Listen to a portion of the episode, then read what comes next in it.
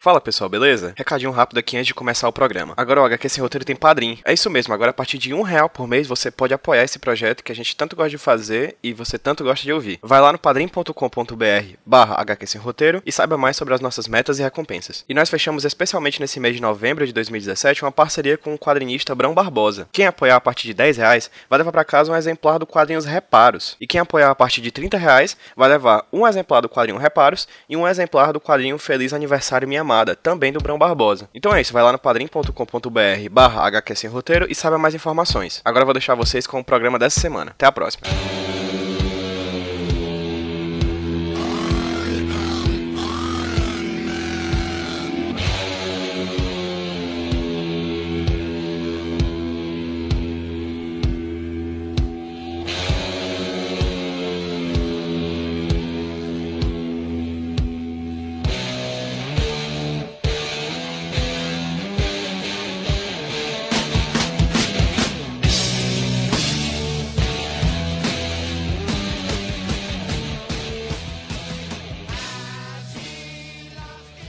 Fala galera, beleza? Aqui quem tá falando com vocês é o Pedro, trazendo pra vocês mais um HQ Sem Roteiro Podcast, o podcast de quadrinhos aqui da rede Iradex de produções associadas. Nessa semana eu trago um papo que foi gravado durante um evento aqui de Fortaleza, o Geeks, que aconteceu no dia 14 de julho, lá no piso L1 do Shopping Del Passeio de Fortaleza. O evento foi organizado pela União Cearense de Gamers, a USEG, e nós fomos convidados, né? Eu fui convidado e o Davi, que é o nosso, que vai ser o meu brother, meu parceiro nessa, nesse bate-papo. É, nós somos convidados pelo Ezequiel Norões, que é da USEG, para conversar sobre alguma coisa relacionada à cultura pop e tal. E aproveitamos e levamos, eu, eu sugeri ao Davi que ele levasse para o papo é, uma conversa, so, pro, lá para o evento, uma conversa sobre o projeto de pesquisa dele no mestrado, que é sobre Vingadores, na verdade, a adaptação dos quadrinhos de Vingadores para os cinemas, mais especificamente o conceito de universo compartilhado que a Marvel Studios trouxe para o cinema, que já era utilizado nos quadrinhos, não somente da Marvel, mas como da DC e em outros, em outros grandes casos dos, dos quadrinhos americanos, que a gente vai explicar um pouquinho sobre isso daqui a pouco no papo. Antes de mais nada, eu gostaria de agradecer bastante ao convite do Ezequiel, Ezequiel Norões, lá da USEG, consequentemente ao SEG também e ao Shopping Del Passeio por ter nos aberto esse espaço para discussão sobre um tema que nos é muito querido, né, que é que são os quadrinhos, né, as adaptações de quadrinho para cinema, enfim, a cultura pop como um todo. É, eu, Davi, todos nós que estudamos cultura pop sabemos que ela é importante pro, pro, pro nosso mundo, ela representa muita coisa e a gente vai falar um pouquinho sobre isso daqui a pouco no nosso papo. E agradecer também ao Bob, nosso amigo de longa data, Bob, que participava sempre dos Smash, que sempre teve presente nos nossos papos. É, ele tava lá no evento ouvindo a gente, ele, ele tava ajudando tanto a gente que em algum momento a gente disse: só Bob, sobe aqui para ajudar a gente também. Acabou, ele participou minimamente ali do finalzinho do bate-papo com a gente, mas durante todo o papo ele nos ajudou bastante. Então, Bob, muito obrigado também por ter participado desse momento. Então, em resumo, é isso. Geeks, foi muito bacana o evento, tinha muito jogo massa, tinha um espaço bacana de realidade virtual para quem queria jogar um jogo em, nesse tipo de, de, equipamento, foi muito bacana. Agradecemos ao público que esteve lá presente, na verdade é um público de shopping, então era um público passante, mas nós conseguimos capturar a atenção de muita gente, na verdade. É, inclusive tem pergunta de pessoas da plateia no finalzinho, uma pergunta que foi feita por causa de tempo, a gente não pôde fazer mais perguntas, mas teve uma pergunta de gente do, do público que, que, que interagiu com a gente. Então é isso, agradecimentos a Geeks, agradecimentos ao Ezequiel, ao segue ao Shopping Del Passeio e a vocês que estão ouvindo a gente mais uma vez, mais uma semana. Caso esteja ouvindo o HQ Sem Roteiro pela primeira vez, o HQ Sem Roteiro é um, pod, é um projeto meu, Pedro, podcast sobre quadrinhos, né, que sai toda segunda-feira aqui no feed. Pra, se você não tiver assinado o feed ainda, procure no seu agregador de podcast pro HQ Sem Roteiro que você vai achar a gente rapidinho. E também siga as nossas redes sociais, facebook.com.br HQ Sem Roteiro, ou procure por HQ Sem Roteiro Podcast no buscador. E também no Instagram, arroba HQ Sem Roteiro. Sem mais delongas, vamos agora para o nosso bate-papo estudando Vingadores.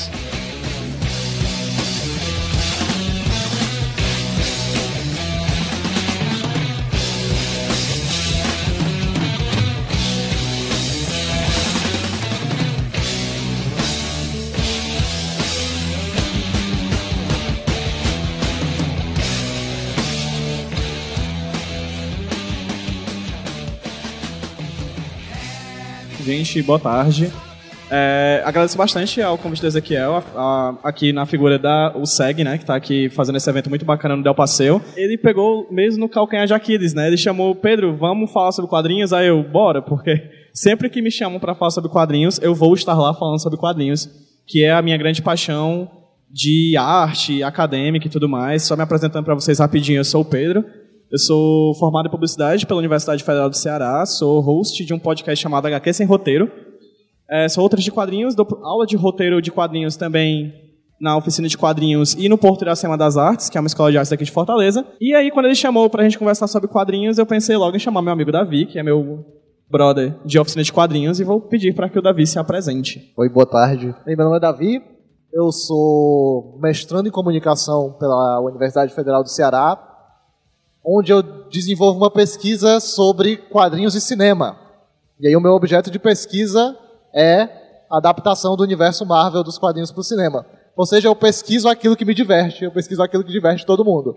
Então eu nunca tenho trabalho, assim, na verdade, estou sempre me divertindo.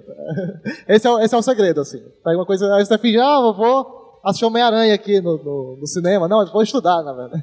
Você vai estudar Homem-Aranha, né? Vou estudar Homem-Aranha. É, o Davi também faz. A gente faz parte do mestrado em comunicação da UFC, eu também estudo quadrinhos, eu não estudo cinema e quadrinhos, eu estudo fotografia e quadrinhos, como fotografia e quadrinhos se conectam, se, se relacionam e tudo mais.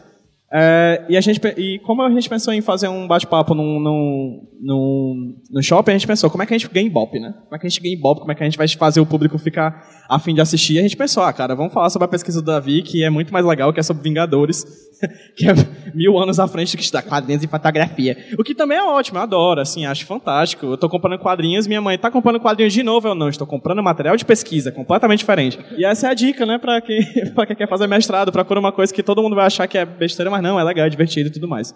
E aí eu queria perguntar pro Davi, Davi, como é que foi o começo dessa tua pesquisa? Porque eu sei que ela vem desde a graduação, né? Isso. Como é que você começou a estudar o universo dos Vingadores e por que você começou a estudar o universo dos Vingadores? Tá. Então, eu sou graduado em publicidade pela UFC, mas publicidade nunca foi um, um, um ramo que me atraiu, que me preencheu 100%, digamos assim. Eu trabalho na área, eu sou publicitário, mas uh, eu digo que eu me identifico muito com super-heróis porque eles se dividem entre a identidade civil e a identidade secreta. Então eu tenho a minha identidade civil de publicitário e tenho a minha identidade secreta, que é de pesquisador de quadrinhos, de produtor de quadrinhos, de ilustrador, lá na oficina de quadrinhos da UFC. E aí, durante a graduação, quando eu estava participando do projeto de quadrinhos da, da UFC, com o Ricardo Jorge, professor que coordena a oficina de quadrinhos, Eu comecei a ser orientado por ele meio que é, naturalmente a produzir artigos acadêmicos sobre quadrinhos, que era uma coisa que até então eu nem sabia que poderia fazer. Então eu comecei a produzir, é, de repente eu estava desenhando, eu estava lendo quadrinho e eu estava escrevendo academicamente sobre quadrinhos. Especificamente sobre quadrinhos de super-herói. Daí, naturalmente, quando isso foi, é, é, foi rolando na, na, na, graduação, no finalzinho dela tinha que escolher aquele tema do TCC, eu falei, pô, vou continuar naquilo que já, que já me interessa, naquilo que eu já faço, que é estudar filmes de super-herói, quadrinhos de super-herói. Um, unindo aí as duas artes que, que eu me divirto acompanhando, que eu me divirto uh, no quase dos quadrinhos fazendo. E aí, no finalzinho da graduação, eu comecei a fazer um TCC sobre adaptação dos quadrinhos de super-herói da Marvel para o cinema. A criação do universo cinematográfico da Marvel aí desde 2008 com o Homem de Ferro e hoje já tem mais de, sei lá, 30 filmes anunciados pelo menos até 2020. É muita coisa. Ah, daí eu terminei a graduação agora em 2016 com esse trabalho, com esse TCC e emendei no mestrado em comunicação com uma continuação, assim como os filmes vão continuando uns aos outros, eu fui continuar a minha pesquisa ah, tratando da criação de um universo compartilhado no cinema. Como é que você cria essa narrativa que é, é isolada em, em títulos específicos, em filmes solo, mas que se encontra, no caso, em Vingadores, como já acontecia nos quadrinhos, e aí a Marvel Studios traz isso para o cinema. Então essa é a minha a minha pesquisa atualmente está sendo focada nessa criação de universo compartilhado. Fantástico. É, a gente é colega de mestrado e toda vez que a gente vai ter aula, de vez em quando, a gente tem umas aulas que é conjunta com todas as. Porque existem duas linhas de pesquisa né, na UFC. Uma é sobre fotografia e cinema e outra sobre é, movimentos sociais, etc. E é muito engraçado porque de vez em quando a gente está. Sempre todo começo de semestre tem aquela aula em que as pessoas dizem para vão dizer o que, que estão estudando, né? E aí eles dizem, ah, estou estudando movimento social, estou estudando a, revolu a revolução que foi os estudantes ocuparem as escolas, o feminismo no, na, na, internet. E você estuda o quê? Eu estudo Vingadores. Ah, Vingadores e... aí. Ah, Ué. Ah, eu estudo aquele, nunca? revistinha, revistinha, sabe? Gibizinho, coloridinho. Pois é. E aí eu queria te perguntar, Davi. É, não, acho fantástico estar em tudo isso que a gente falou antes, tá? E, mas existe, existe um preconceito na academia, você acha, sobre a questão do estudo de quadrinhos? Então, eu acho que hoje menos, talvez. Porque existe um número grande, na verdade, crescente, na verdade, eu diria, de pesquisadores de quadrinhos no Brasil hoje. A gente conhece lá em São Paulo, né, acontece as jornadas internacionais e temáticas de quadrinhos todo ano na USP e reúne gente do Brasil inteiro e de fora do Brasil que está começando a fazer pesquisa sobre quadrinhos, pesquisa acadêmica sobre quadrinhos. Então, é um ramo ainda muito pequeno, realmente choca um pouco as pessoas quando você chega e fala, não, eu estudo, faço mestrado e tal. Você, oh, pô, que legal, você... O cara deve estudar bastante, deve Vai mudar o mundo, né? Aí, com um cara aí, um cara... Aí você fala, não, mas meu mestrado é sobre quadrinhos, é sobre, é sobre o filme dos Vingadores, é sobre os filmes da Marvel. Então, um, então isso ainda gera assim, um, em algumas pessoas. A minha mãe, por exemplo, a minha mãe não entende o que eu estou fazendo. Às vezes eu fico até tarde estudando, estudando assim, né, assistindo filme. Daí ela fica, pô, o que você está fazendo? Vai estudar? Eu estou estudando, é isso. É, é muito divertido também, porque você pode. Você tem consciência de que você está realmente fazendo um trabalho sério, na verdade. É, tenta, na medida possível. Fazer um trabalho que é. Uh, tem uma base acadêmica muito forte, a gente tem que pegar leituras pesadas, assim, para trazer isso para o seu objeto. Então a ideia do objeto de pesquisa é muito essa, na verdade. Você pode pesquisar sobre qualquer coisa. Você pode pesquisar sobre desde os, os refugiados, é, a ocupação das escolas, a, a, novela das oito, sei lá, um canal do YouTube. Você consegue, é, em comunicação, você consegue tratar é, de questões acadêmicas porque o objeto da comunicação é o que comunica. Então a gente está o tempo todo consumindo esses objetos, então todos eles podem ser sim pesquisados. Agora, trazendo isso para a academia hoje, no caso da UFC, no caso do, do mestrado em comunicação, a gente está vivendo um momento que é muito é, de mudança, na verdade. Né? Esse ano existem três projetos de, de mestrado sobre quadrinhos na UFC que é mais do que já aconteceu em toda a história do programa, durante toda a história do programa. O né? programa tem, acho que, quase 10 anos de duração, já existe há quase 10 anos, né? Exato. E aí, durante esses 10 anos, só tinha dois projetos de quadrinhos. E aí aconteceu que agora, na turma de 2017, entraram três projetos de quadrinhos. Então a gente já superou todas as metas, espero que isso continue é, nos próximos anos. E nesse momento de, de crescimento da, da nossa área né, localmente, assim, dentro do, da, da, da UFC, dentro do Ceará, a gente fala muito em legitimação, né? A gente tem que o tempo todo se provar ali, não, eu estou pesquisando sobre quadrinhos, porque quadrinhos realmente, ou cinema, ou super-heróis, é, são objetos que são relevantes para o momento que a gente está vivendo. Tipo, se a gente tem, um filme, filmes como esse que está em cartaz agora, Homem-Aranha ou Vingadores, que levam, sabe, milhões de pessoas para o cinema ao redor do mundo, tem alguma coisa ali. O que é que chama a atenção de tanta gente assim? Por que é que movimenta tanta uma indústria tão grande que leva tantas pessoas a consumirem esses produtos? Porque é legal, exatamente. Mas ser legal é uma camada, né? É uma camada Exato. desse produto que a gente tem acesso. E aí eu queria te perguntar, aproveitando que tu está falando já sobre isso, é, por que especificamente os Vingadores? E qual a importância tá. que você vê dos Vingadores para esse momento atual que tu está falando da história que a gente está vivendo? Pronto. Um, Vamos começar do, do, da base da pesquisa, que é quadrinhos e cinema. Estudando quadrinhos e cinema, você tem um mundo gigante de adaptações, de traduções dos quadrinhos para o cinema. E eu não falo só de super-herói. Você tem, sei lá, a Freio de Vingança, você tem Azul é, é mais Azul quente, é mais quente, você tem Fantasma, Scott Pilgrim, Scott você tem várias adaptações de quadrinhos para o cinema desde sempre, na verdade. Não é uma, uma novidade. E de super-heróis também não é uma novidade. Você tem quando o Batman e o Superman foram criados na década de 40, já tinha filme deles lá rolando. Se você falar de uma modernidade mais daqui, tem um Richard, o Superman do Richard Donner, da década de 70. Sim, sim. O Batman do Tim Burton, do final da década de 80 e começo da década de 90, sim. né? Então, assim, super-heróis nunca deixaram de flertar com o cinema. Exatamente. Eles, embora eles tenham várias versões diferentes, várias maneiras diferentes de tratar os super-heróis. E aí a escolha do meu objeto, especificamente para falar da Marvel Studios, para falar dos Vingadores, é o conceito que é adaptado dos quadrinhos para o cinema através deles, que é o conceito do universo compartilhado. Até então você tinha um filme do Batman, você tinha um filme do Superman, um filme do Homem-Aranha, um filme dos X-Men, um filme da, da Electra, que teve, ninguém lembra, mas teve filme da A Mulher Gato. da Mulher Gato, aquelas coisas bem absurdas. Existiu, existiu. Não vamos negar. Eu vou gente. falar, falar Lanterna Verde. tem pior? Tem. Batman vs Superman. então, ah, rolava adaptação de, de vários personagens, e esses personagens, quando faziam sucesso, os estúdios iam lá e faziam continuação. Você tem Homem-Aranha, Homem-Aranha 2, Homem-Aranha 3. Blade, Blade 2 e Blade Trinity, né? Exatamente. Aí o Blade virou série de TV depois também. Bizarro. E o que acontece? A Marvel, a Marvel Comics, na verdade, a editora, quando ela foi criar o estúdio dela de cinema, ela criou esse estúdio baseado na ideia do universo compartilhado, que é, que é o quê? Que é o encontro dos super-heróis em, em uma mesma história. Você não teria só um filme do Homem de Ferro, Homem de Ferro 2 e Homem de Ferro 3. Você teria Homem de Ferro 1, 2 e 3, você teria Capitão América, você teria Thor, e mais na frente você iria juntar essa galera toda em uma só aventura. Que é uma coisa que os quadrinhos também já fazem desde a década de 40. E aí o que, é que a Marvel fez? Ela aproveitou a, a- os direitos de heróis que ela tinha ali com ela, que ela não tinha vendido para outros estúdios, e criou o seu universo compartilhado no cinema. E esse universo compartilhado ele é, ele tem culminância em 2012 nos Vingadores, que é quando de fato você tem o primeiro filme de super-heróis de equipe, né? Heróis que já tinham protagonizado seu filme solo e que é, dividem o protagonismo de uma mesma aventura.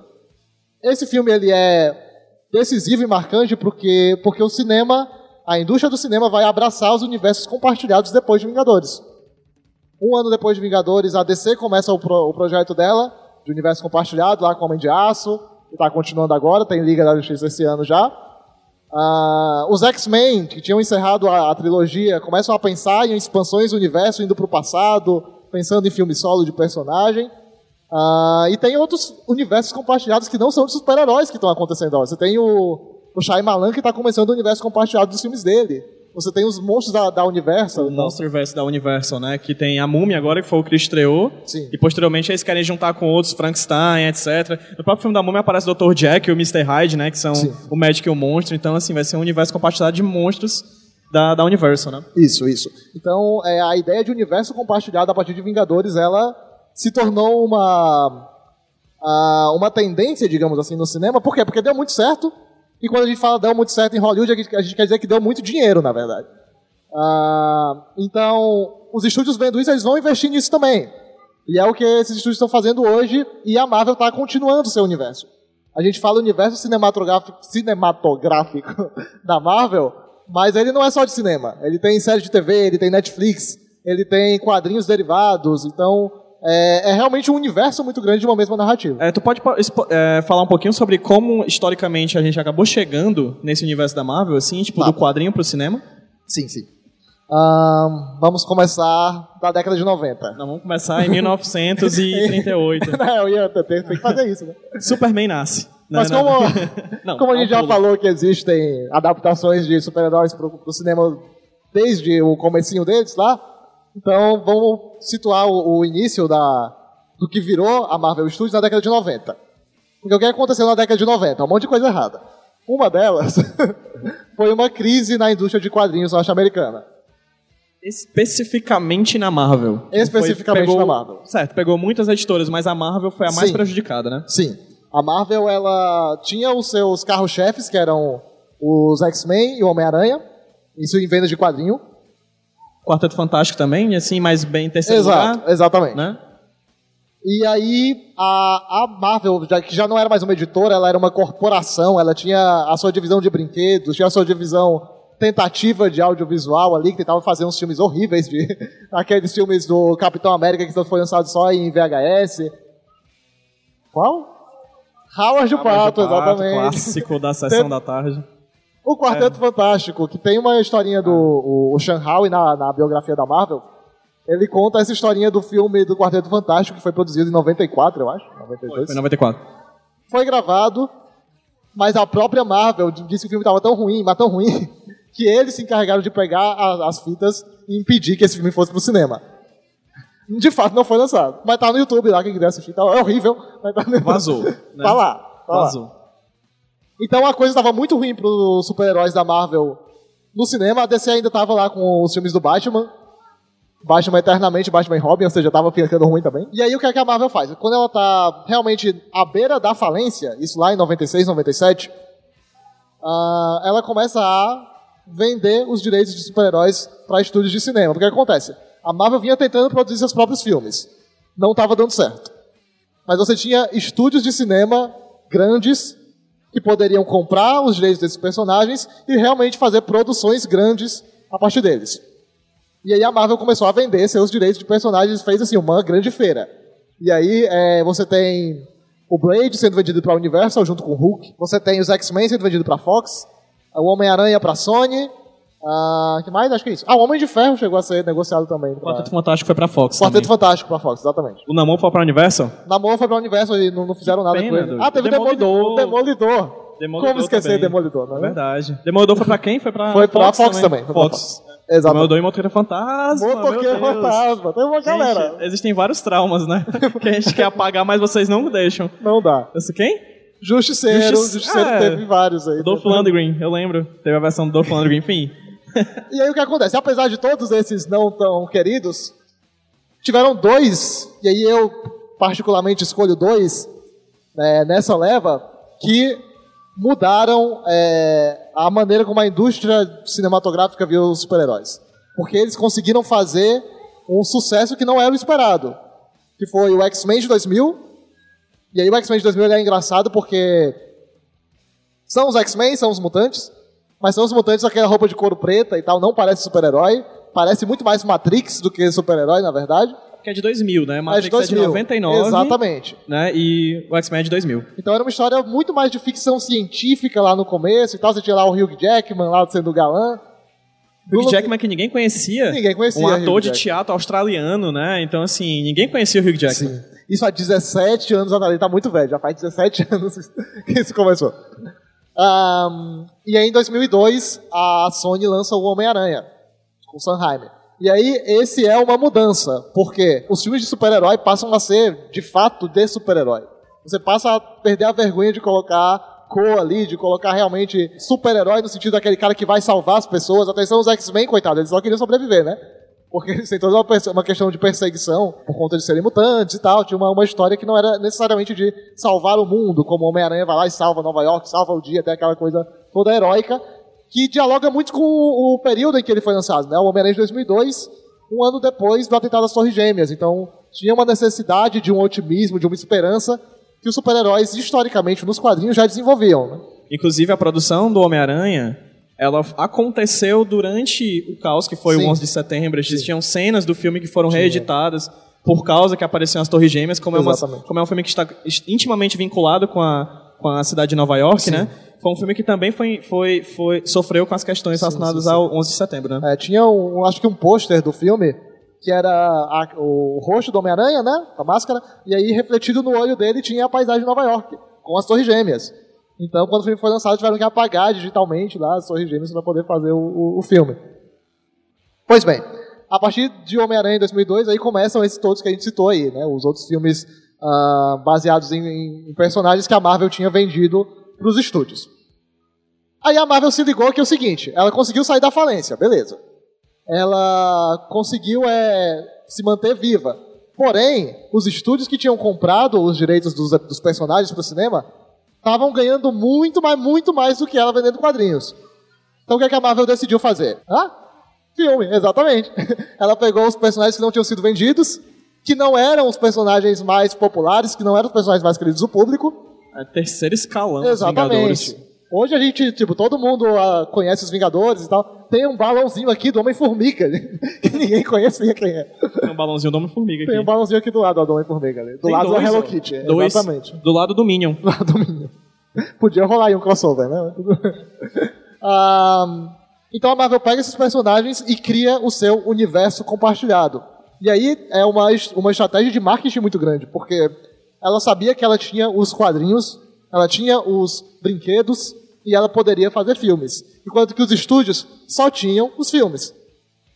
Então ela começou a criar um movimento muito grande para poder elevar na, na, na, a popularidade dos personagens que tinham sobrado com ela Pra poder, quando os filmes forem lançados, esses personagens serem tão queridos quanto os X-Men eram, Homem-Aranha era, por exemplo. Existiram dois movimentos nos quadrinhos que são muito relevantes para essa mudança. Sim. Sim. O, e o, ambos envolvem um quadrinho chamado Mark Miller. Sim, o Mark Miller. O Bob não gostou do Mark Miller. É, mas Não, vai, é, ele, re- ele revitalizou a Marvel depois É. dos anos 2000, né? Tem, seu valor. Tem seu valor. Que? Quais foram esses dois momentos? Pronto. Com o sucesso de X-Men e do Homem-Aranha, aqueles primeiros filmes da década de 2000, a Marvel decide fazer o seguinte: ela cria uma linha editorial chamada Marvel Ultimate, que tem o objetivo, é, resumidamente, de reapresentar os personagens dos quadrinhos. Esses personagens estavam sendo publicados, sei lá, desde os anos 60, alguns desde os anos 40, no caso do Capitão América. Então eles vão reapresentar esses personagens ambientados nos anos 2000. Por quê? Porque a galera que estava conhecendo os personagens no cinema ia nas bancas, ia nas, ia nas livrarias e encontrar aqueles mesmos personagens em histórias que eram possíveis de serem acompanhadas. Diferente do que havia acontecido até então, que eram aquelas histórias muito complexas, é, histórias em que os personagens se envolviam em sagas muito mirabolantes, com clone, com confusão do caramba. E aí, é, o universo Ultimate, a Marvel cria em 2002, trazendo esses personagens para os anos 2000. Com cara de anos 2000. Todo mundo tecnológico, todo mundo moderninho, todo mundo Pessimista, depois de, pessimista depois de 11 de depois do 11 de setembro. setembro. Então era aquela, aquela coisa fria e realista. Eu gosto muito de lembrar do, do Supremos, porque é quase que tipo um storyboard, tipo assim, olha galera, eu tenho aqui, eu posso fazer um filme a qualquer momento disso. Porque os personagens mim, né? são... Pra é, mim, faz meu filme. os personagens são baseados é, nas feições de atores. Você tem o Capitão América, que é desenhado com base no Brad Pitt. Você tem o Nick Tony Fury. Stark, é o Nick Fury. O Nick Fury é o, Que é, o, que é o Samuel Jackson. Ele é literalmente Ele não é Samuel baseado no Samuel Jackson. Ele é, Ele é. o Samuel Jackson desenhado já no começo dos anos 2000. Já tava lá. E aí tem uma coisa legal, Tony Stark quem era? Tony Stark era desenhado com base no Johnny Depp. Olha aí. Embora. Imaginem só, né? Fiquem aí. Fica aí, Adi. Ah, e rolou uma negociação, tanto com o Brad Pitt quanto com o Johnny Depp, mas um deles rolar. E aí uma coisa legal também em Supremos é que as páginas do quadrinho, você tem uma página com os quadros e tal, geralmente a página é branca, né? Tal, com os quadros desenhados. As páginas das primeiras edições do Supremos eram pretas. Porque aquilo era uma sala de cinema escura com um filme sendo projetado. Então você tem quadros que são mais horizontais, como uma tela widescreen.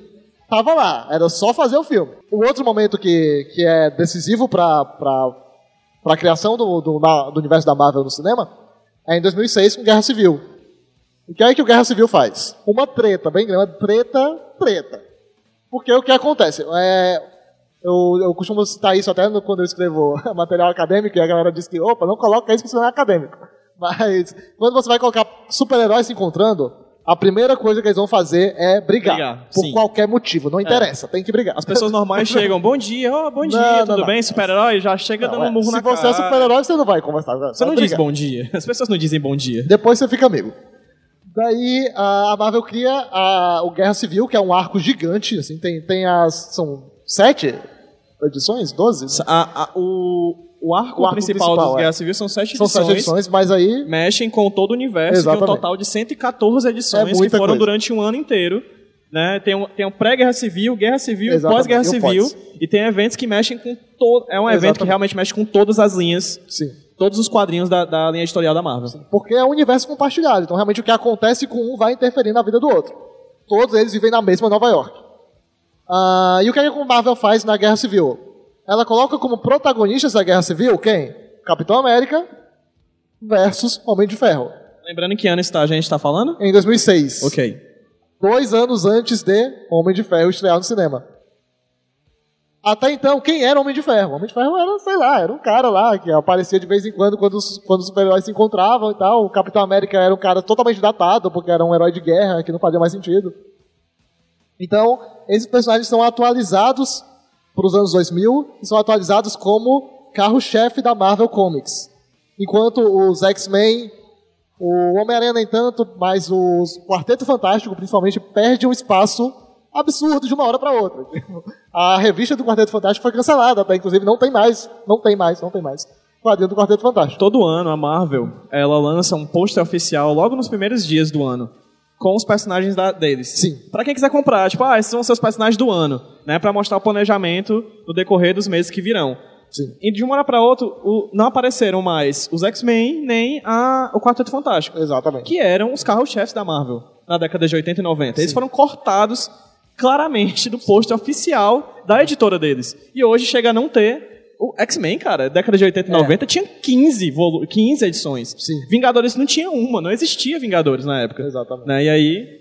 esse- É, exato. Aí, por causa da venda dos direitos pra outra, eles cortaram e disseram: Exato. cara, se os outros estão ganhando dinheiro, por que, que a gente não pode ganhar? Vamos, É. vamos dar, É dar tipo- vazão aos personagens que a gente É. pode adaptar, né? Tipo, pra que, que eu vou fazer propaganda de graça pra essa galera que tá lucrando com os filmes desses personagens aqui? Então eles começam a investir pesado nos Vingadores, que era o projeto que eles tinham de adaptação pro cinema. E aí em 2008, a- o projeto do universo cinematográfico da Marvel estreia com o Homem de Ferro. O primeiro Homem de Ferro de 2008, que vai trazer o Robert Downey Jr. como protagonista.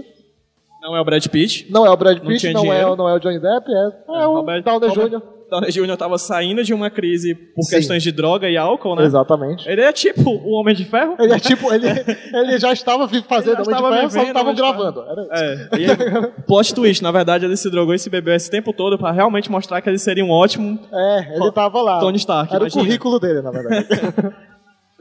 Ah, e aí, no Homem de Ferro, a Marvel vai inaugurar uma coisa que é persistente nos filmes dela até hoje. Que é a maldita cena pós-créditos. Aquela que você não vai sair do cinema sem ver. Inclusive, a Homem-Aranha tem a melhor cena pós-créditos de todos os tempos. A segunda é muito boa. Eu quero que eu quero só fazer, quero que vocês façam. Acho que, vou falar. Fica- acho que todo mundo aqui assistiu, já deve ter assistido Homem, Homem de Ferro, né? O de oito- 2008. Quero que a gente faça um exercício mental aqui, certo? A gente não tinha até então um filme com um universo compartilhado de super-heróis, não é isso? Não tinha. nenhum. Imagina você estar no filme, terminou de assistir o filme e tal, e você vai pra sua casa. Você não ficou até o pós-crédito. Por quê? O que é pós-crédito, gente? Não existe cena pós-crédito. E chega em casa e alguém diz: Ei, tu ficou até o final do filme? Porque aconteceu um negócio tal. É um negócio. Eu lembro que eu assisti o Homem de Ferro no cinema e eu saí, eu não fiquei na cena pós-crédito. Porque, tipo, cena pós-crédito, já Era mais um paguei. filme, né? Ah, é muito chato, tenho que ir à banheira, ah, tô com sede. aí quando você vai ver, tem um cara que chega. Aí você olha, ei, o Samuel Jackson Samuel Jackson, de com tapa-olho. um tapa-olho. e perguntando: Você já ouviu falar da iniciativa Vingadores? Cara, essa frase mudou para sempre a história do cinema mundial. Sim. Ponto. Sério, tipo, ela é algo novo que a gente nunca tá, a gente não estava preparado para ver. Sim, sim. Então, e a galera, o grande público, sei lá, o que é isso? Sei lá, vai ter uma continuação do filme, vai ter uma de Ferro 2? Beleza, vai ser isso. Só que a galera que era fã dos quadrinhos, eu já sabia, epa, eu sei aonde isso vai dar. E de fato... Inclusive, Ah, Davi, já é uma coisa que já dá pra pontuar, uma coisa bacana é que tu citou dois tipos de público que vão assistir os filmes da Marvel. exato, exato. né? Fala um pouquinho sobre eles, né? Porque existem dois. do- Sim. a, a Marvel é senhora. É, quer agradar dois senhores, né? Sim, dois senhores. O que acontece? Ah, o público de cinema é um público muito maior do que o público de quadrinho. E muito mais diverso. Porque vocês vão com- é, concordar comigo que é muito mais fácil você assistir um filme de duas horas do que ler um arco do- da saga do clone do Homem-Aranha.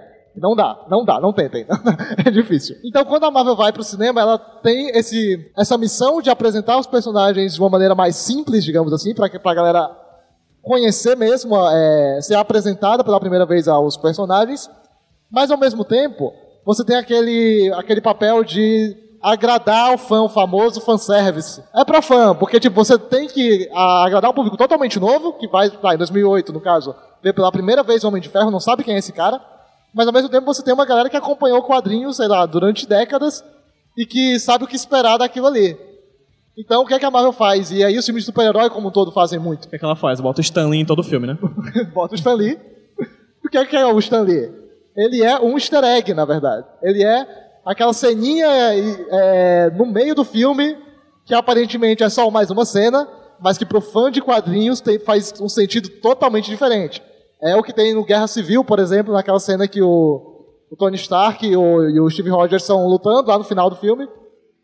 E aí, numa hora, eles é, vão, vão, vão lutar um contra o outro, bater um no outro, e aí o escudo do Capitão América fica no meio, e aquele escudo solta faísca e tal. E naquela, naquela câmera lenta ali você tem a reprodução da capa da primeira edição, né? Do Guerra Civil. Do Guerra Civil de 2006. A Então, sétima edição. Que é no meio da sétima, Batalha de sétima. Nova York. né? Isso, é. Muito obrigado, Paulo. E aí você tem, sei lá, não, não vou falar do Homem-Aranha porque a galera tá vendo. É. Ainda Mas a verdade é que a, a, partir da- a partir do Homem de Ferro, né? Sim. Ela começa a dar, e essa é a palavra certa, easter eggs, Sim. pra quem é fã dos quadrinhos encontrarem isso. E aí acaba agradando. Ela- É, uma- é um filme que tem camadas. Exato, exato. É um filme que, dependendo do seu nível de conhecimento em relação ao quadrinho, você acessa camadas diferentes daquele mesmo filme. Eu sempre assimilo muito a, outro produto da, a outros produtos de outra empresa que é da Disney, que é a Pixar, né? Sim. Que é outro tipo de filme que você acessa camadas, mas agora, diferente das leituras de quadrinhos da Marvel, a sua faixa etária. Se você assistir um filme da Pixar com 5, com 15, com 25 anos, você vai ter três filmes diferentes ali. Completamente, completamente. Tem uma pesquisadora chamada Anita Elberg. Els, Elzerberg. Anitta? Anitta. Anira? Anitta, ela mesma. Paradinha. Ela, a Anitta, a da paradinha. Ah, aquela. O que é que a Anitta propõe? Ela fala sobre os blockbusters de quatro quadrantes. O que é que é isso? São produtos, no caso filmes, para ficar no nosso exemplo, que são voltados para quatro públicos diferentes, no mínimo, que são jovens, adultos, mulheres e homens. Então a Marvel faz seus filmes baseados nessa ideia. Tipo, eu tenho que fazer um filme que vai agradar as crianças, aos mais velhos, as meninas e os meninos. Tipo, todo mundo tem que gostar dos filmes da Marvel. Então eles é, investem na fórmula da comédia mais ação. Você tem o tempo todo essa. Eu gosto muito de lembrar do, do Thor, por exemplo, que é uma coisa. É um, é um deus nórdico. Ele é um dos caras mais poderosos daquele universo. Mas ele funciona muito melhor como alívio cômico do que como deus. Então, então ele eles começam a tratar uma maneira leve, na verdade, as histórias de super-heróis. Tem, você tem é, de fato, violência ali, digamos assim, mas é uma violência que não tem sangue. É uma violência tranquila, porque a criança vai gostar, o adulto vai gostar. Então, os vilões todos, na verdade, são super descartáveis. Assim, quem lembra quem é o vilão do Thor 2? Ninguém lembra quem é o vilão do Thor 2. É, é um elfo. Quem é? Não sabe. É, Malekith, é, Malekith, caramba, é mesmo. Minha nossa, eu jurava que era do Doutor Estranho, eu misturei os dois. Porque também é outro que ninguém se importa, né? Ninguém lembra. Porque o que interessa não é a ameaça. Porque não é saber se o cara vai conseguir salvar o mundo, não. Porque você sabe que ele vai. Interessa é o, O desenvolvimento dele. É que o vilão seja diferente o suficiente pra ter um bonequinho diferente pra ser vendido. Exatamente. E que o Homem de Ferro possa aparecer sempre com uma armadura diferente, mesmo que seja só uma coisinha diferente, mas já vem de outro brinquedo. Essas coisas é, é engraçado quando a gente começa a perceber, porque assim, essas coisas são feitas porque dão dinheiro. Sim. Né? E é, é é muito interessante quando a gente começa a perceber como o dinheiro começa a fluir dentro do universo da Marvel. Quando a gente percebe, por exemplo, que o cachê do Homem de Ferro é altíssimo, do Robert Downey Jr., Sim. E como ele gasta muito dinheiro, a gente tem que mostrar cada vez mais o rosto dele. Sim. Então, como é que a gente faz pra mostrar o rosto dele? Aquelas cenas em que tá dentro Exato, do capacete. exato, a gente exato. mostra o rosto dele dentro do capacete. Porque se fosse, não fosse assim, você bastaria mostrar a, A arma- armadura. a armadura o tempo inteiro, né? Vazia. É, isso acontece muito aí, saindo um pouquinho do, do, da Marvel Studios, nos recentes filmes dos X-Men, que você tem a Jennifer Lawrence. Jennifer Lawrence? A Jennifer Lawrence É, fazendo que a faz mística. a mística. E a mística é o quê? É azul, homem azul, não é isso? Smurf, né? Um avatar, né? É, ela é um Smurf, podia ser qualquer um. Mas ela passa a maior parte dos, dos últimos filmes Sendo a Jennifer- sendo a Jennifer Lawrence. Porque a Jennifer Lawrence é a atriz que ganhou o Oscar, é a atriz que dá dinheiro, a atriz que é cara pra caramba pra Fox pagar. Então você não, não vai deixar ela pintar de azul o tempo todo, né? Claro que não. Tem que verdade. aproveitar. É, alguém lembra o nome da atriz que fazia a mística nos filmes? Ninguém lembra. Obrigado, Bob, eu não lembro. A Depois a gente- Suzana Vieira. Podia ser, a verdade é que mística podia ser qualquer um. Poderia. Pô, Inclusive, vai que ela é a Vai Suzana que ela é a Suzana Vieira, né? Não, não sabemos. Vai E tá aí bom. o caminho que leva até os Vingadores Tá, de 2012. pronto. A cena pós-créditos do Nick Fury, que a gente falou, falando da iniciativa Vingadores, ela vai ser a ponte, na verdade, que vai ligar vários filmes que viriam em seguida. E aí você tem, depois do Homem de Ferro, o Incrível Hulk, de 2008. Que com o Edward Norton. Edward Caramba, o Norton. Bob é o cara dos nomes, Bob, bicho. ó. Obrigado. É, vem, cara. Vem cá, Bob, vem cá, Bob, vem pra vem. cá, Bob, vem pra Ah, cá. Vem pra cá, vem, vem, vem, Sério, vem. vem. Vem, Vem logo. Vem rodar o Tiver peão dúvida- do baú. Se tiver dúvida de novo, só faça assim. Obrigado, Bob. Obrigado, Bob. Pra Sim, quem tá só acompanhando a gravação, tá subindo aqui um homem pelado, chamado Bob. Bob. é, pra quem tá ouvindo a gente no podcast, né? É, tá sendo gravado aqui a parada. Oi, Bob, tudo bem? Oi, olá, você. Muito bem. Vai. Bob é nosso nervoso amigo, viu, gente? Muito Bob tempo. É muito, é. Mentira, eu nem sei quem é. Brincadeira com ele. Ahn, sim, aí você tem o Incrível Hulk 2008, que é uma história do Incrível Hulk, no Rio de Janeiro até, ele vem pra cá, é incrível. E você tem, de novo, a cena pós-créditos. Quem que tá na cena pós-créditos? O Tony Stark. Ou seja, a galera que assistiu o Homem de Ferro encontrou de novo, sem esperar, no susto, o Tony Stark lá, sendo o Tony Stark. Não era o Robert Downey Jr., era o Tony Stark. Hoje, o Robert Downey Jr. já é o Tony Stark mesmo na vida É, dele. sim, é. Mas na época não era. então, então você estabeleceu, opa, esses filmes têm alguma ligação, têm alguma aproximação. Em 2010, essa aproximação vai ficar muito, mas muito evidente com Homem de Ferro 2. É, em 2011, o Capitão. Em 2010 você tem o Homem de Ferro 2 que vai trazer como personagens aí não só mais numa cena, mas coadjuvantes durante o filme, o Nick Fury e a Viúva Negra, Isso. apresentando a SHIELD, apresentando a ideia do que é essa tal da iniciativa Vingadores, essa ideia de juntar... Ah? O Coulson, o Coulson sim, o Coulson é um personagem que Coulson. foi criado É, só... O, o, o Máquina de Guerra também, né? Sim. Que a época era outro ator, né? No Homem de Ferro. Vai, Bob. No primeiro Homem de Ferro, o primeiro, a- primeiro ator, se eu não me engano, foi o Terence Howard. Ele tentou negociar com a Marvel. Na época o cachê do Terence Howard era maior do que o Robert Downey Jr. Aí a Marvel decidiu, não vamos pagar esse cara nem a pau. Aí chamaram o Don Cheadle. Sim. Que tá aí até hoje, né?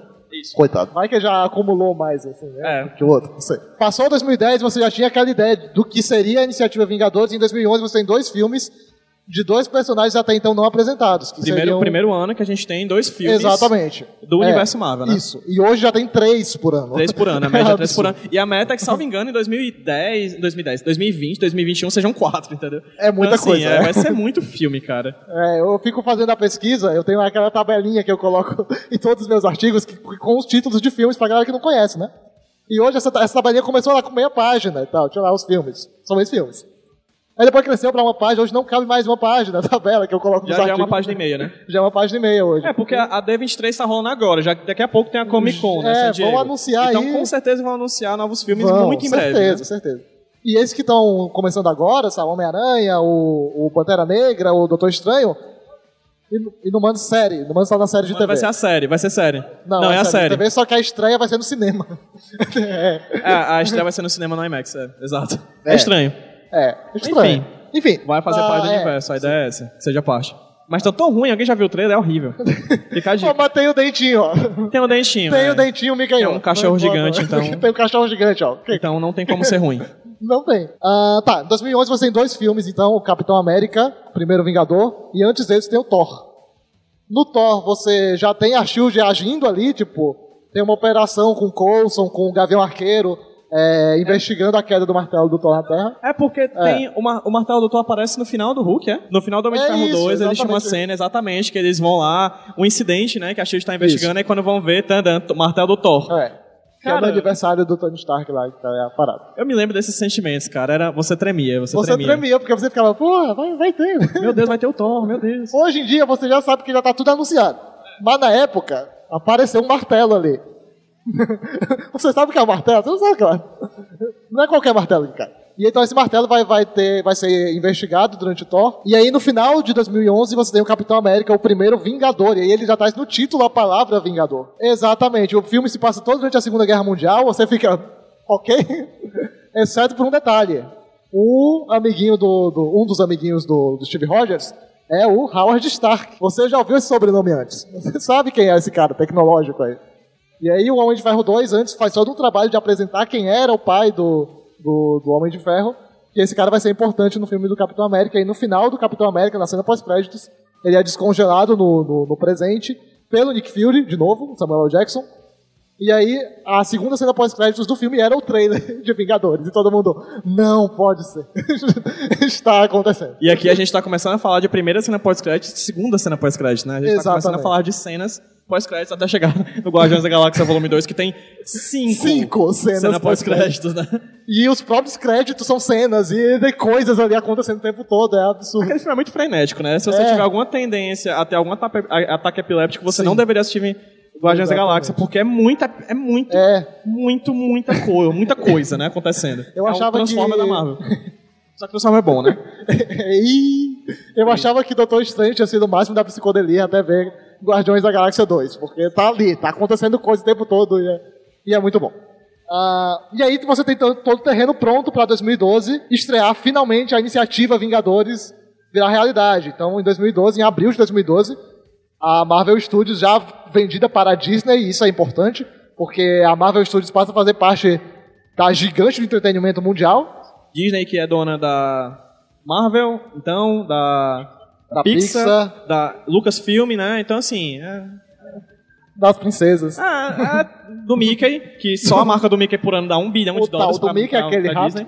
Aquele ratinho lá. Aquele. Tem um detalhezinho da Disney com o Mickey, essas coisas. Quase todo ano a Disney tem um jeito de mudar a lei de direito autoral nos Estados Unidos para que ninguém mais possa usar o Mickey. Isso é sério. Marvel da Disney. Que triste, hein? A, a Marvel foi comprada por 4 bilhões de dólares. tá? Exatamente. Pela Disney. É, que é um troco, cara. Porque É um os troco. Vingadores rendeu 2 bilhão- bilhões. 2 bilhões pós, junto com o É, DVD e tudo tudo, é. Pronto. só com bilheteria foi um bilhão e meio.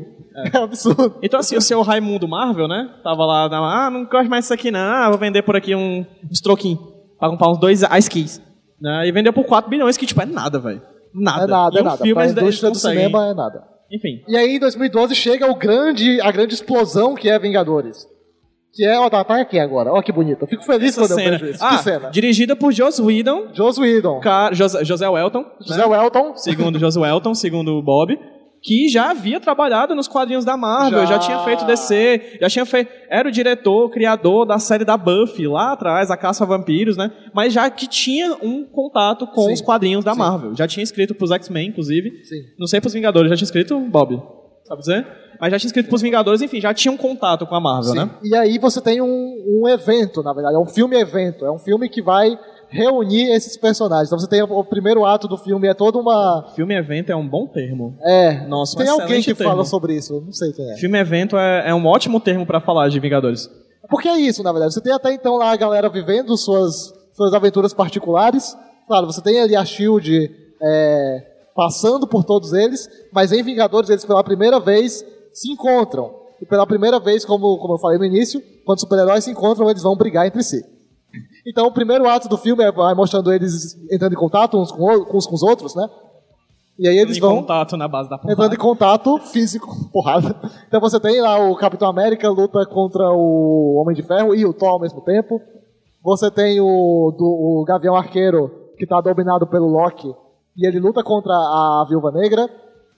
O Hulk luta contra o Thor também, então antes de virar amiguinho, todo mundo tem que brigar. Essa é a, é a, é a, é a ideia. E depois todo mundo junto vai brigar contra outra coisa. No caso, uma é, invasão alienígena do Chitauri e tal, que também não interessa. Porque, tipo, você sabe que a Terra não vai ser invadida por alienígenas. Você sabe que eles vão conseguir salvar o dia porque eles são super-heróis. Mas o que interessa é você ver esses caras juntos. É a, a, a Marvel e aí é uma coisa interessante a gente lembrar que todos os filmes, na verdade, o título do filme é o nome do protagonista. Sempre. Sempre.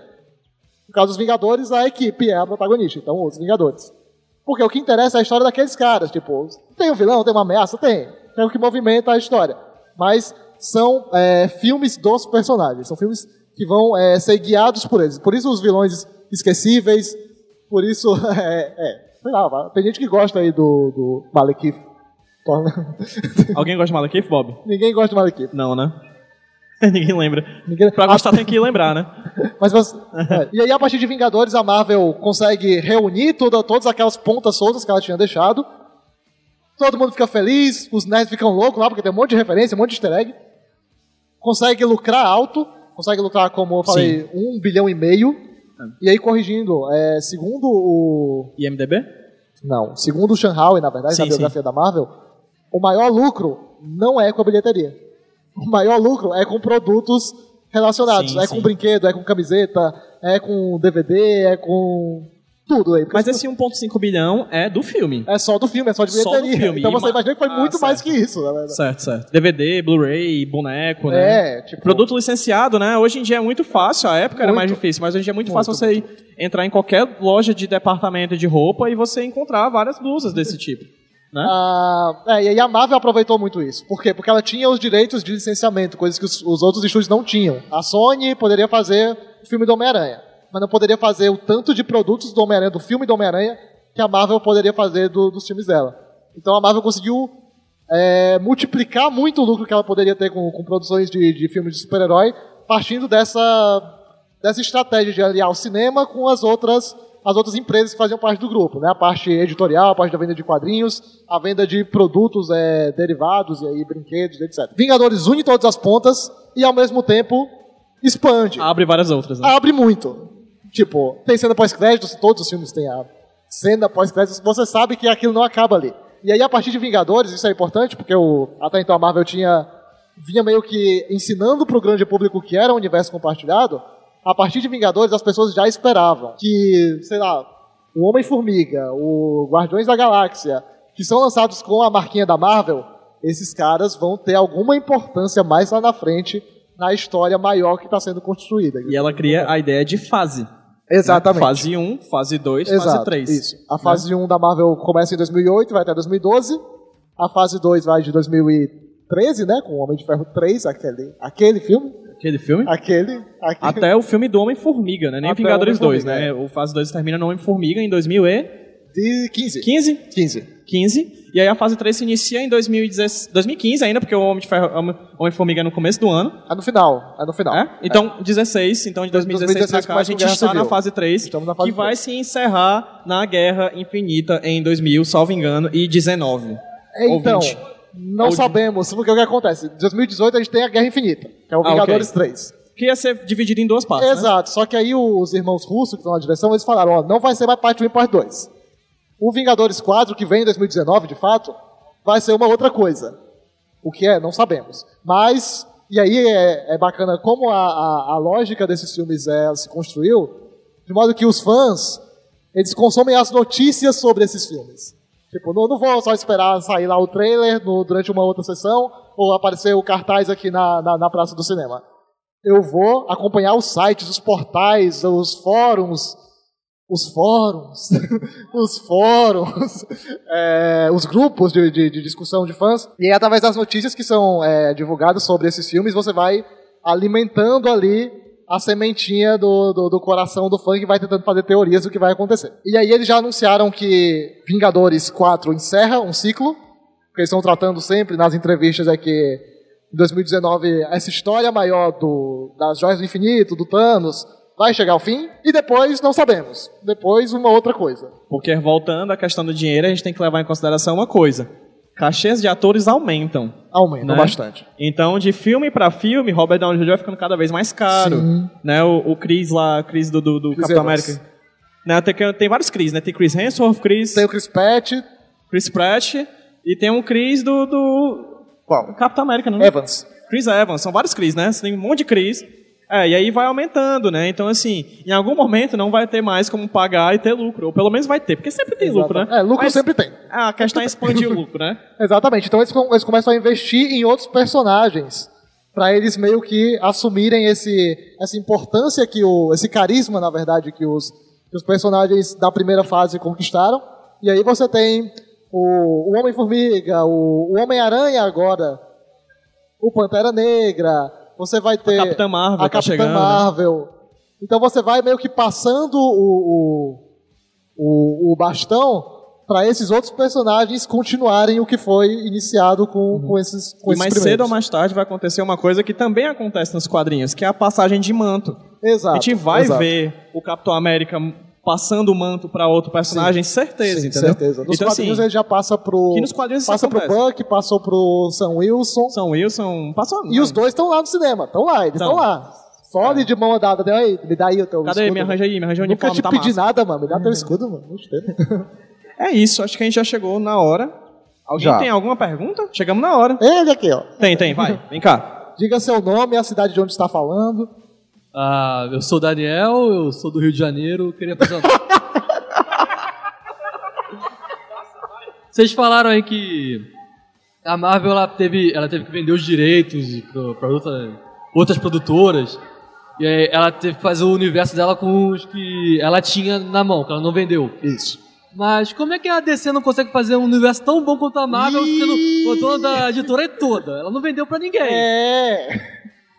A Warner. Existe Vamos uma lá. sementinha. Tem uma coisa que a Uma gente tem que sementinha. É, tem que botar uma coisa em mente aqui, que é, cara, não faz sentido. Por quê? A Marvel foi comprada pela Disney no meio do universo Marvel, já Isso, tava já rolando tava os rolando, filmes, já tava, né? já tava. E aí a Disney comprou, adquiriu os direitos, expandiu e é isso que a gente tem aqui hoje. A Warner é dona da DC Comics desde a década de 90, eu acho. Acho que antes já. Acho que- 80 já É era. 80, Bob? Desde a década de 80, cara, entendeu? Tipo, a Warner já é dona da DC há muito tempo. Então, os filmes que a gente viu, o do Batman, do, do, do, do Tim Burton, do Nolan, né? O Lanterna Verde que a gente viu, ou não. Você ou quer esquecer, mas correndo. você viu sim. É, ou a Mulher Gato, até, que a gente viu, ou não, enfim. Tudo já era da Warner, cara. O que a Marvel traz de novo pra essa questão é a ideia do universo compartilhado. E por que que não faz tão bem? Aí eu deixo pra ti, fala aí. Eu não sei. Então, Zack Snyder. eu tô com medo porque o Bob ele é decenalta. Ele vai me bater. né?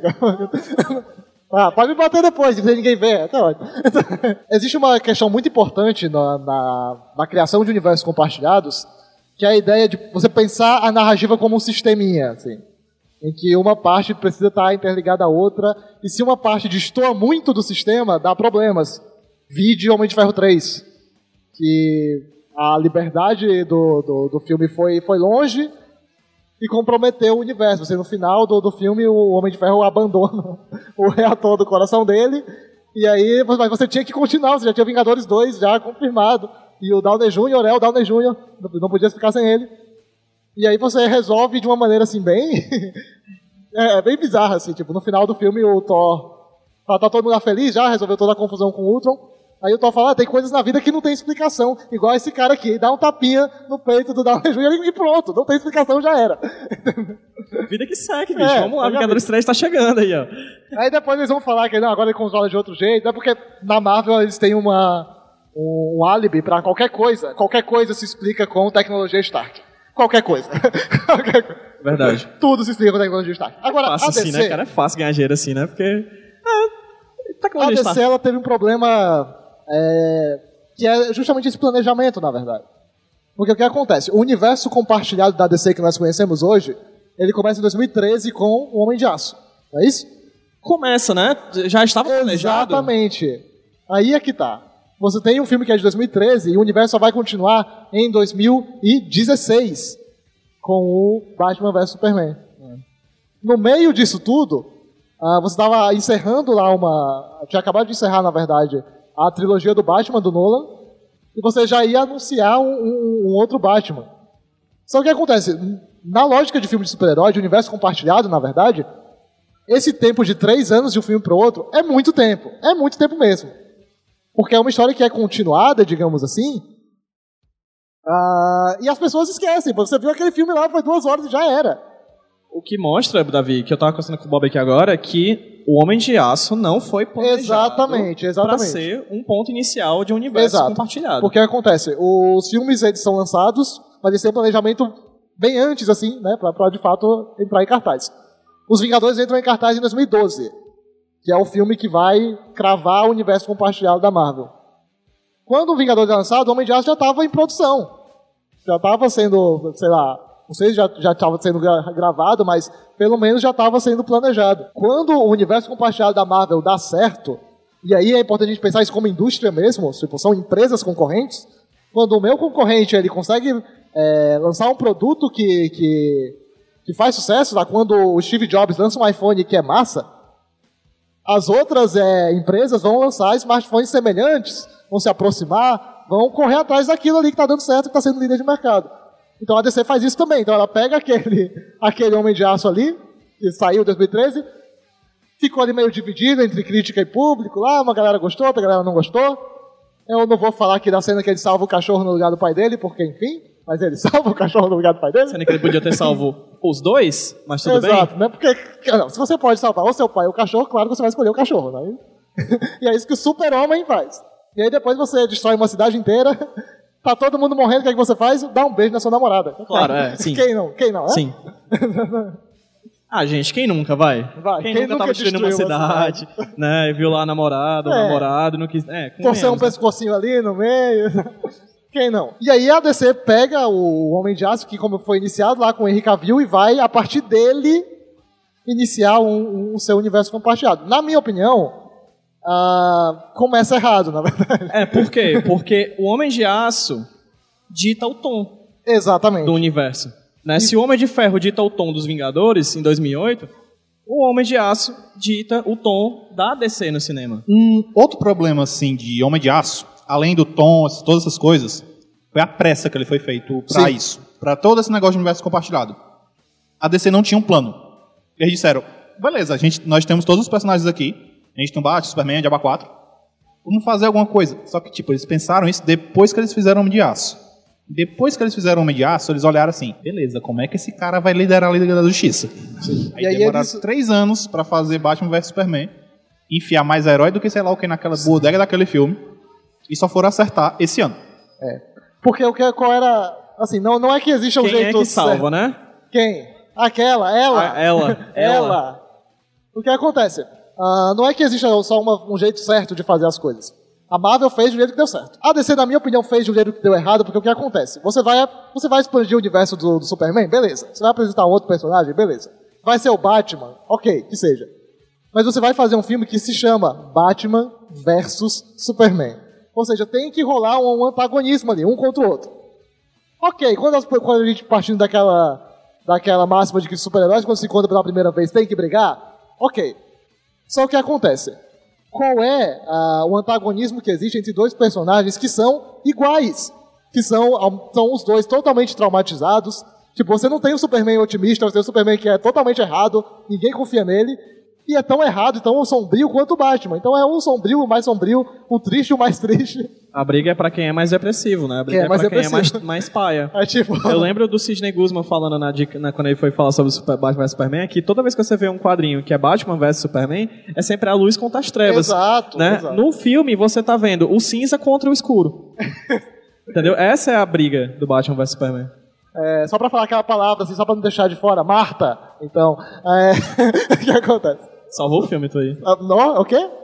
Mas é aquela coisa, deu certo, deu certo assim, Deu dinheiro, né? deu dinheiro E assim, mas bem menos do que o esperado, né? Sim. Bem menos do que o esperado pra quê? Pros dois maiores super-heróis de todos os tempos, né? Mas eu digo que deu certo, né? cara, porque as pessoas falam, mal que seja, mas falam Até até hoje. hoje, de Batman vs Superman. Não esqueceram. E isso é importante pro universo compartilhado. Você não pode esquecer aquela história que você viu, porque ela vai ser importante pra continuação.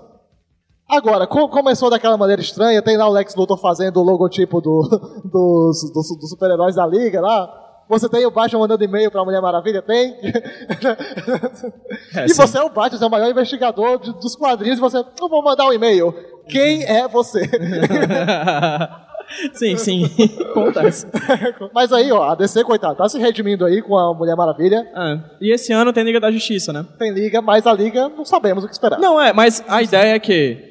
Outra questão que tem relacionada ao. Acho que a gente pode se iniciar Aham. pro final, né? Por causa do tempo.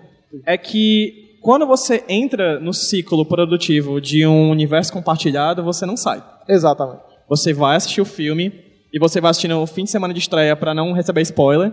E você vai assistir de novo se gostou, ou se não, deixa pra lá. E aí vem o semestre que vem com outro filme, e outro filme, e outro filme. Até que esse ano tem três filmes da Marvel, daqui a pouco vão ter quatro filmes da Marvel. E você não sai. Uma vez, o Homem-Aranha é. uma comparti Mas é tá compartilhado, né? né? Tá, Tá ali. E faz parte do universo, né? Faz parte do universo. É, é, o Hulk é da universo, só que o Hulk não pode fazer filme sozinho. É, ele só pode estar né? Ele só pode estar no filme dos outros, né? E eu acho super é, honesto, então você não pode deixar o Hulk sozinho, de fato. Ele pode destruir É coisas. Então tem que estar sempre é com alguém. deixar ele com amiguinhos. com amiguinhos, exatamente.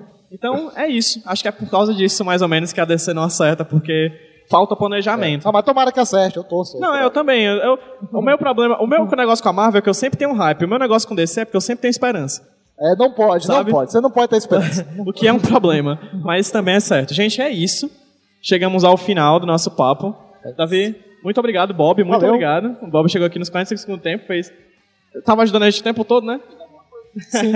é isso. E agradecer ao Ezequiel. Ezequiel, por favor, fala pra quem tá ouvindo a gente aqui é, sobre a OSEG, sobre esse evento, fala um pouquinho mais. Bem, mais uma vez, boa noite. Muito obrigado a todos que prestigiaram a palestra aqui do Pedro e do Davi e do Bob, né? Então, assim, para quem não conhece, a iniciativa que nós estamos colocando aqui no Shopping Del Passeio é o Del Passeio Geeks, que é um evento para o público que gosta de coisa de novidade, de tecnologia. Cara, muito obrigado pela palestra de vocês, pelo bate-papo. Tenho certeza que a galera gostou bastante, tá? Espero que a gente possa trocar outras experiências mais vezes. Curtam a USEG. A USEG é uma entidade que promove cultura de jogos aqui no estado do Ceará. Nós estamos aí com cinco anos de trabalho, desenvolvendo a cultura do nosso estado e colocando os jogos como ferramenta de inclusão, proporcionando para as pessoas cultura. O nosso objetivo é proporcionar cultura, trabalhar a cultura para que as pessoas conheçam através dos jogos muitas outras coisas. E ela chega com certeza no quadrinho, ela chega com certeza no desenvolvimento, ela chega na tecnologia, tudo através dessa proposta que nós temos. Quem quiser conhecer, visite o nosso site www.ucegamers.com.br e veja também a nossa fanpage arroba UCEGamers no Facebook e também no Instagram. Valeu pessoal, até mais, boa noite